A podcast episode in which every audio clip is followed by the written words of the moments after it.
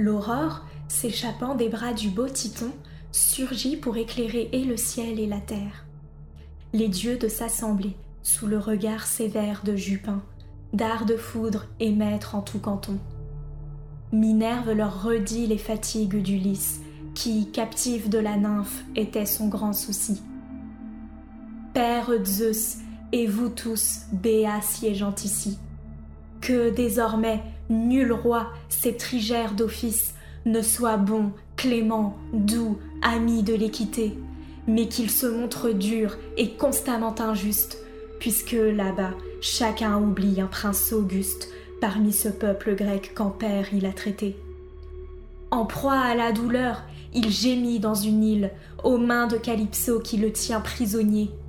Il ne peut rallier son patrie asile, n'ayant aucun vaisseau, pas même un automnier pour l'aider à franchir l'immensité marine. Or, les prétendants vont tuer de concert son cher fils au retour, car d'Ulysse il s'enquiert dans la sainte Pylos, à Sparte la divine. En ces mots riposta le recteur sourcilleux. Ma fille, de tes dents quelles paroles glissent N'as-tu pas décidé de toi-même qu'Ulysse rentrerait dans sa ville et se vengerait d'eux? Dûment, comme tu sais, dirige Télémaque, afin qu'en ses foyers il retrouve un abri, et que ces noirs chasseurs, déçus, volent Kazakh. Et stimulant Hermès, son fils chéri, Hermès, en tout besoin notre courrier rapide, instruis de mon arrêt la nymphe aux longs cheveux concernant le retour d'Ulysse l'intrépide. Qu'il parte, sans l'appui des hommes ni des dieux, mais seul, sur un radeau, souffrant mille misères qu'au sol gras de chéri il aborde en vingt jours chez les Phéaciens, qui sont presque nos frères. Tous viendront comme un dieu l'honorer au parcours, et le rendront par mer à sa chère peuplade, comblée de plus d'effets, d'or, d'airain, d'objets d'art, qu'il n'en eût rapporté du sac de la Troade en rentrant sain et sauf avec sa côte part. À ces conditions, sur ses rives natales, sous son toit près des siens, il pourra revenir le courrier argicide aussitôt d'obéir. Il attache à ses pieds de superbes sandales, célestes, toutes d'or, faites pour l'entraîner sur la vague et le sol, comme un vent énergique. Puis il prend sa baguette, arme deux fois magique, inspirant le sommeil, sachant le détourner. Cette baguette en main, l'argicide s'envole. Des hauteurs de pierreries, il plonge dans la mer, frisant l'onde, à l'instar de l'aquatie le groll qui happe les poissons au ras du gouffre amer et mouille en se pourchasse son aile palpitante. Sur la crête des flots, Hermès ainsi volait. Mais quand il approcha de l'île si distante, quittant pour le sol plat l'océan violet, il atteignit la grotte où régnait à son aise la nymphe aux longs cheveux. Elle était au-dedans.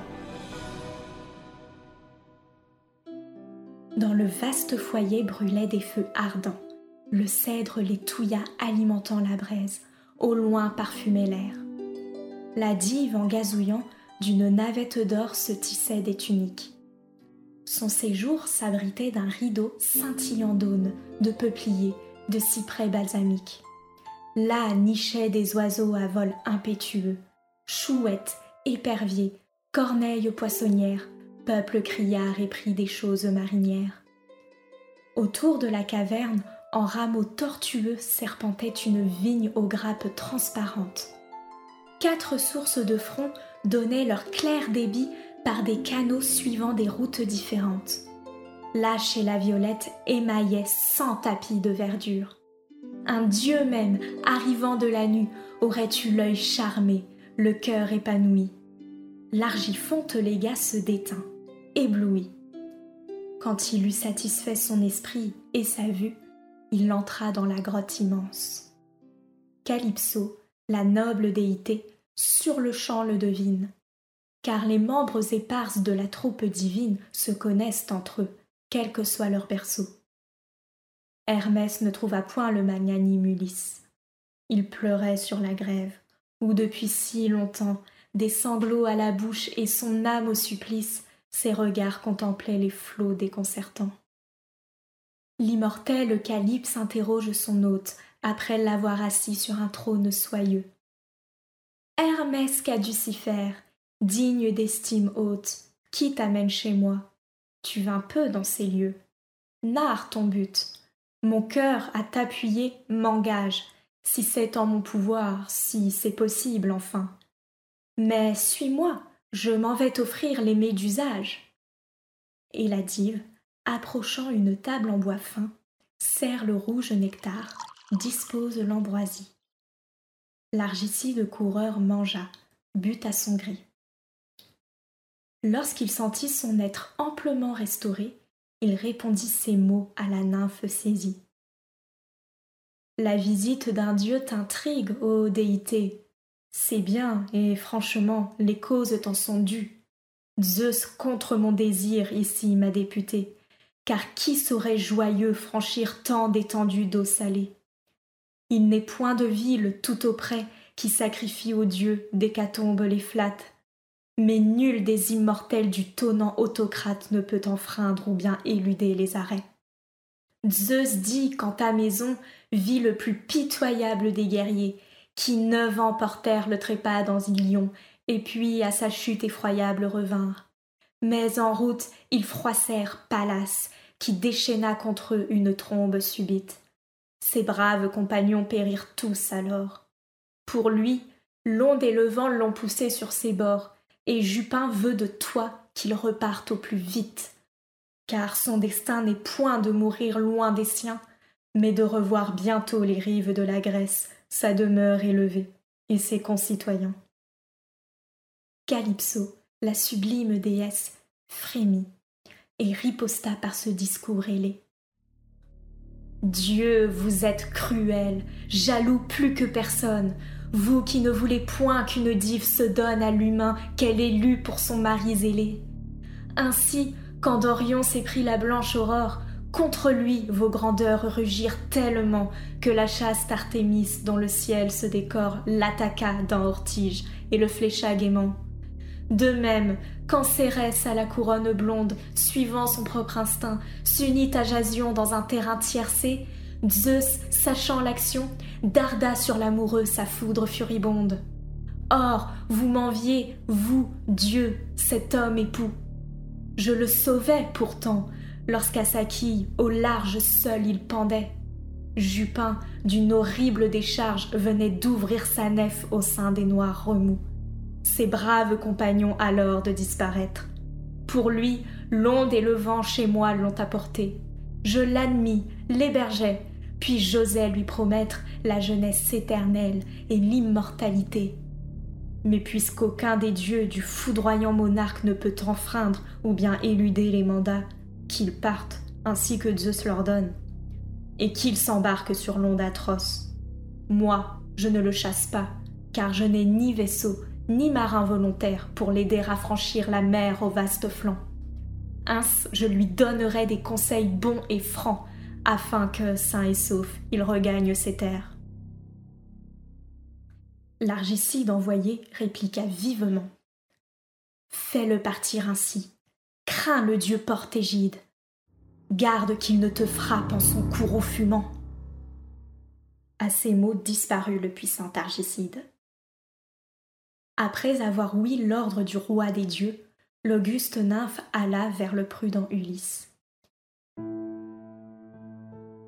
Il demeurait assis sur la grève, et ses yeux se rougissaient de pleurs.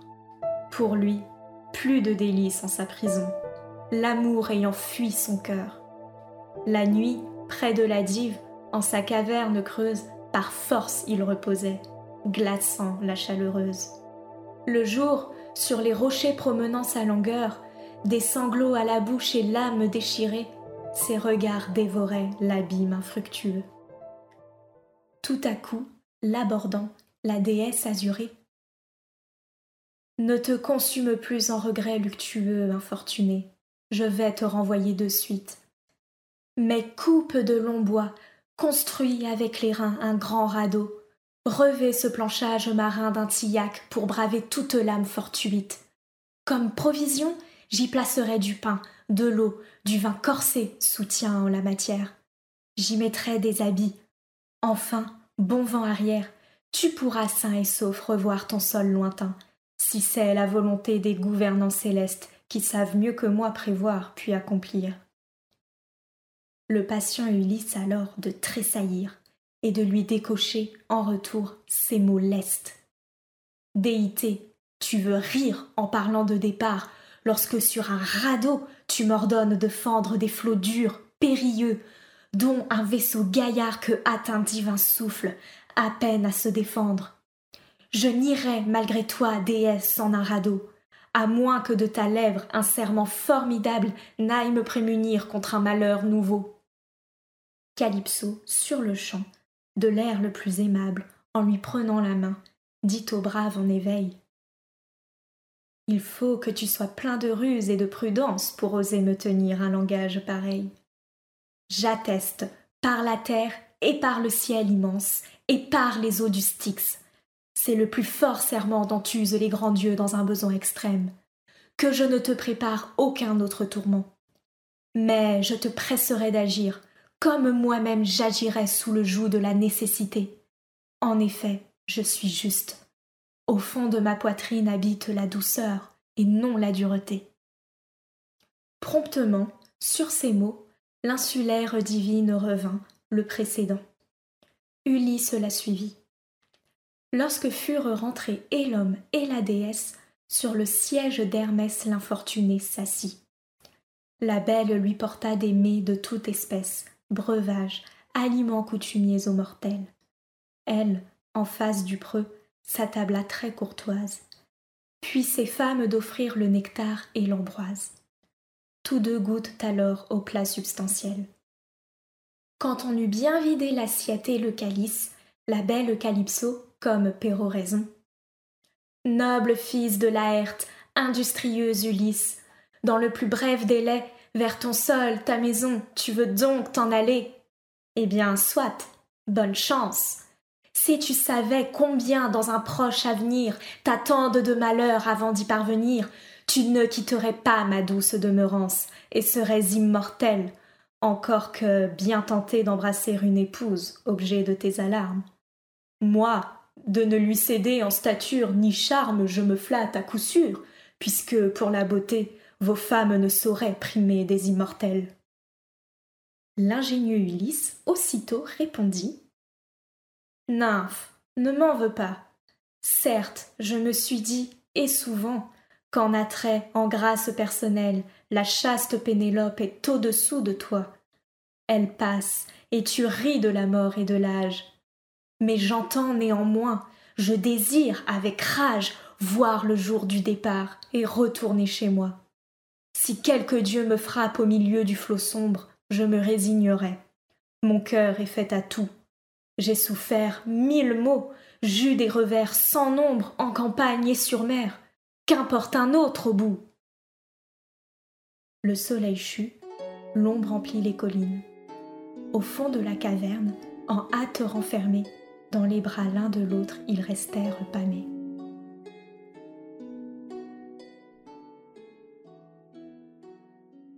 Quand l'aurore effeuilla ses roses matutines, Ulysse, en blouse et cape, à s'élancer fut prompt. La nymphe, pour sa part, mit une robe blanche, légère, gracieuse, elle entoura sa hanche d'une ceinture d'or, et voilà son beau front. Alors elle pourvut au partement d'Ulysse. D'abord de lui donner une hache d'airain, grande, aisée, à deux fils, avec un manche lisse, un manche d'olivier, d'ajustage certain. Cela fait de l'armée d'une fine doloire, enfin de le conduire en un lointain coteau où frênes, ormes et sapins s'élançaient dans leur gloire, déjà sec, soleillé, bon pour nager sur l'eau. Après avoir montré l'arborique parage, la noble Calypso chez elle retourna. Lui coupa de grands troncs, accélérant l'ouvrage. Il en abattit vingt, qu'au fer il façonna, polit soigneusement et sommit à l'équerre. Mais, tarières en main, Calypso reparaît. De suite, il perce et joint ses fils de la forêt strictement les chevilles et de clous les resserre. Autant un homme habile à construire un vaisseau d'un navire marchand sait étendre la base, autant l'actif Ulysse élargit son radeau. Il élève un tillac que maintes poutres évasent, par les planches du pont couronnant son travail. Ensuite, il dresse un mât, le munit d'une antenne. De plus, pour se guider, il plante un gouvernail qui l'entoure d'osier, comme garde sereine contre les coups de mer. Pour l'Est, des blocs de bois. Cependant, Calypso, songeant à la voilure, apporte de la toile. Il la coud de ses doigts. Il tend câble, funin, bouline pour conclure, puis lance sa machine au moyen de rouleaux. Le quatrième jour, son œuvre était finie. Au cinquième, baigné, vêtu d'habits royaux, le vaillant eut congé de sa divine amie. Calypso lui fit prendre une outre de vin noir, une outre d'eau. De plus, un sac de friandises contentant le palais, entretenant l'espoir. Sa bouche, comme adieu, souffla de bonnes brises. Ulysse ainsi poussé mit joyeux voile au vent.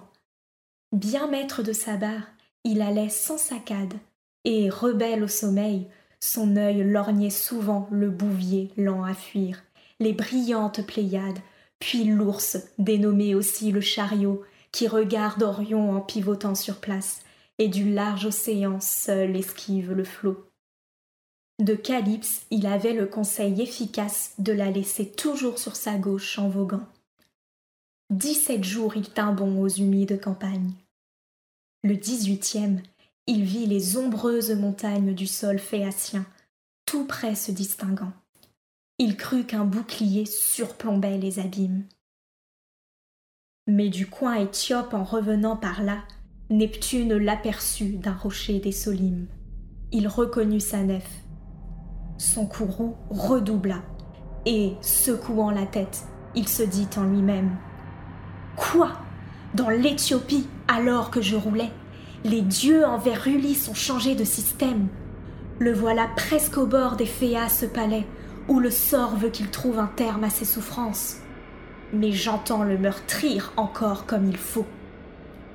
Ennuageant l'azur, de sa fourche aussitôt il trouble son domaine, aux venteuses puissances lâche la bride, enfin d'un linceul accablant couvre la terre et l'eau. Soudain, le jour expire.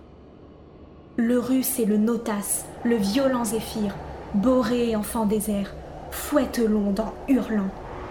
Ulysse sans fléchir ses genoux et son âme, et dit dans son grand cœur, en poussant main soupir Hélas, infortuné, que vais-je devenir? Je crois que Calypso ne mérite aucun blâme pour m'avoir annoncé qu'un parcours orageux redoublerait mes maux. Ses dires s'accomplissent. Zeus a fermé le ciel d'un rideau nuageux. La mer entre en fureur et tous les vents sévissent en épais tourbillons. À présent, c'est la mort. Trois, quatre fois heureux les guerriers d'Anaïde fauchés sous Ilion pour complaire aux Atrides. Ah, que n'ai-je péri, terminé là mon sort, le jour où des Troyens les sifflantes d'Ardelles m'assaillaient près du corps d'Achille renversé. J'aurais eu sépulture et palmes éternelles. Mais non, je dois finir tristement effacé, comme il parlait, d'en haut une vague barbare sur lui vient fondre et fait tournoyer son esquif. Le héros culbuté tombe au gouffre. La barre a glissé de ses mains. Les seins expéditifs des vents coalisés coupent en deux sa mature. Voile, antenne en morceaux s'envolent à la fois. Ulysse, un bout de temps, reste sous l'onde obscure, sans pouvoir remonter, si rude en est le poids, si lourds sont les habits qu'il tient de l'immortel. À la fin, il émerge, aussitôt de cracher le liquide salin qui, de son chef, ruisselle. L'angoisse ne lui fait oublier son plancher. Il s'élance à travers les lames, s'en empare et, s'asseyant au centre, échappe au coup final. Mais les flots soulevés ballottent la gabarre. Comme au souffle imprévu d'un orage automnal, un fagot broussailleux roule au milieu des plaines. Ainsi, de ça, de là, l'esquif est promené. Tantôt Notus le livre aux fougues boréennes, tantôt Eurus le cède aux zéphyrs acharnés. Ino, fille de Cadme, autrefois le côté, mortelle à beau talon, à féminine voix, et maintenant des mères hôtesses accréditées, vit Ulysse et plaignit son danger, ses émois. Sous forme de plongeon, hors du gouffre, elle vole, et sur la nef perchée articule ces mots. Infortuné, d'où vient que toujours malévole Neptune ébranle terre aime à tripler tes mots? Mais malgré son envie, il ne peut te détruire. Donc, suis bien mes conseils, car tu parais sensé. Dépouille ces tissus, laisse les vents réduire ton épave, et, nageant, gagne d'un bras pressé le rivage féaque où gît ta délivrance. Prends cette sainte écharpe, étends-la sur ton sein. Tu ne craindras ni maux, ni perte d'existence. Lorsque tu saisiras la rive de ta main, défaitant, jette-la dans l'abîme colère, loin de la terre ferme, et détourne les yeux. La dive alors lui tend l'écharpe tutélaire, puis elle se replonge au gouffre spacieux dans sa forme d'oiseau. Le flot noir la supprime. L'auguste patient délibéra d'abord, et dit en gémissant dans son cœur magnanime Hélas, si cet avis de quitter mon transport était d'un immortel quelque nouvelle ruse, je n'obéirais pas sur l'heure, car au loin cette terre promise est encore trop confuse. Voici la marche à suivre en ce pressant besoin. Tant que résisteront les aides manacelles, je ne la quitte point, tenace batailleur. Si de ces chocs nombreux l'ouragan les décèle, je me sauve à la nage. Il n'est rien de meilleur. Tandis que ses pensées l'occupaient de la sorte, Neptune ébranle le sol soulève un large flot, terrible, inévitable, un vrai mont qui l'emporte. Un vent furieux s'empare d'un ballot d'avoine desséché. En tous sens le ravale. Des poutres ce grand coup dispersent le faisceau. Ulysse en enfourche une ainsi qu'une cavale et jette les habits donnés par Calypso. Il met vite l'écharpe autour de sa poitrine, puis la tête en avant dans les vagues bondit, et de nager. Le roi de la vaste marine l'aperçut, secoua le front et se redit Erre ainsi maintenant en proie à l'infortune, jusqu'au moment de voir ses amis de Jupin. Tu ne te plaindras point des douceurs de Neptune. À ces mots, il fouetta ses chevaux à long crin, et Dègue rejoignit sa belle résidence. Or, Minerve Pallas roule un autre projet. Elle enchaîne les vents dans leur sombre trajet et leur commande à tous le calme et le silence. Seul Boré, à sa voix, court aplanir les flots pour qu'Ulysse, vainqueur de la mort et des caires, aille aux Phéaciens, peuple de matelots. Durant deux jours, deux nuits, sur ces plaines précaires il ira. Bien souvent son cœur prévit la mort. Mais, au troisième éclat de l'aube aux belles tresses, le vent se tut partout. En de douces paresses retombèrent les eaux. Dans leur dernier effort, le héros soulevé regarda, vit la terre. Autant un fils s'égait au rétablissement d'un père consumé par plus d'un long tourment, un funeste démon le tenait sous sa serre, mais les dieux excellents vinrent le secourir. Autant voir terre et bois enthousiasme Ulysse. Il nage et vivement s'efforce d'atterrir. Mais juste au point voulu pour qu'un cri se saisisse, il entendit la mer bruire contre le roc. Les lames mugissaient aux folles escalades du rivage escarpé, blanc d'écume à leur choc. Pour accueillir les nefs, là n'était port ni rade. Les bords se projetaient en roches, en récifs. Le preux, sentant fléchir sa force et son courage, exhale en soupirant ses regrets expressifs. Malheur quand, grâce à Zeus, l'inespéré rivage m'apparaît, lorsque j'ai croisé le gouffre en plein, il n'est pour échapper de sortie assez proche. Devant moi, des écueils, autour, le revolin des flots impétueux, là-bas, un mur de roche, ici de l'eau profonde. et je ne pourrai pas tenir sur mes deux pieds pour conjurer ma perte. Si j'avance, il se peut qu'un flot me déconcerte, m'entraîne vers les rocs, paralyse mes bras.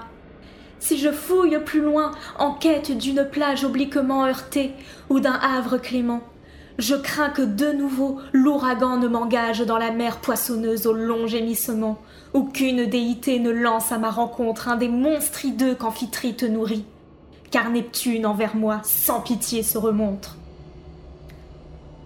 Tandis que ses pensées agitaient son esprit, un paquet d'eau le pousse aux pointes riveraines. Il aurait eu les eaux broyées avec les chairs, sans une impulsion de Minerve aux yeux clairs. D'un élan, il saisit une roche à main pleine et s'y tient en geignant jusqu'au passé du flot. Ainsi d'en réchapper. Mais la liquide masse au retour le refrappe et l'emporte aussitôt. Comme au pied du polype arraché de sa place adhèrent fortement des éclats de granit, de ses robustes mains ainsi contre la pierre, la peau resta collée et l'onde le couvrit du cou malgré le sort s'achevait sa carrière, si Minerve à l'œil bleu ne l'eût réinspiré. Résistant aux efforts de la poussée amère, il nage en côtoyant l'œil fixé vers la terre pour découvrir une anse, un refuge assuré. D'un cours d'eau magnifique, il atteint l'embouchure, et la position à l'instant le séduit, car la roche en est lisse, aucun vent n'y murmure il reconnut un fleuve et pria comme il suit. Prince, qui que tu sois, écoute.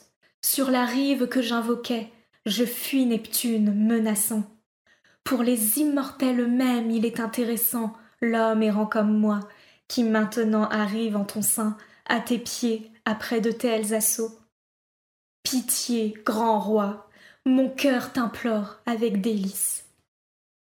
Le dieu, suspend son cours, retient ses eaux, fait renaître un doux calme, enfin accueille Ulysse dans son lit. Mais du preux faiblissent les genoux, les bras puissants. La mer a brisé sa vaillance. Son corps se gonfle, l'eau ruisselle en abondance de son nez, de sa bouche. Et sans souffle, sans pouls, il gît, inanimé la fatigue le tue.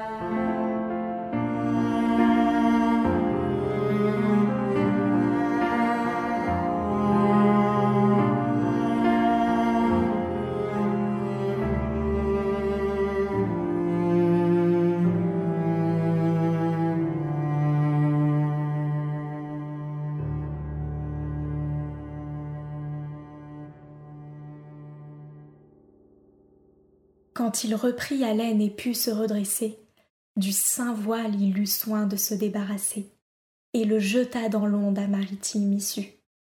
Son fidèle courant le remit sous la main de la charmante Ino. Lui, s'éloignant du fleuve, alla parmi les joncs, baisa l'alme terrain, et dit languissamment dans son âme à l'épreuve. Hélas, qu'adviendra-t-il? Qu'ai-je encore à souffrir?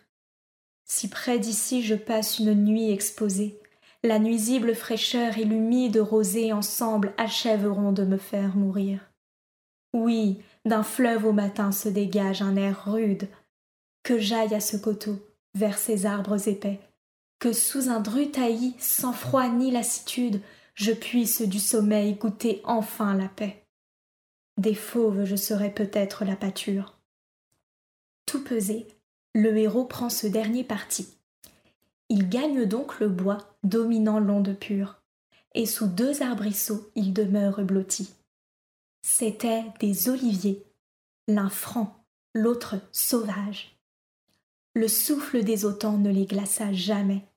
Jamais l'ardent soleil ne troua leur ombrage, et nulle pluie au sol n'inclina leur sommet, tant ils croissaient touffus, entrelacés. Ulysse, tapis là, de ses mains se fait un lit feuillu, car les feuilles partout avaient tellement plu que deux ou trois mortels en leur amas propice auraient pu se garer des plus terribles nords. Le divin patient sourit à ce feuillage. Dans sa masse il pénètre et s'en couvre le corps. Ainsi qu'au bout d'un champ, loin de tout voisinage, un berger dans la cendre enfouit un tison pour conserver son feu, n'en pas quêter le germe, tel s'enfeuillait Ulysse. Alors, mettant un terme à son cruel labeur, Pallas verse à foison des pavots sur ses yeux et doucement les ferme.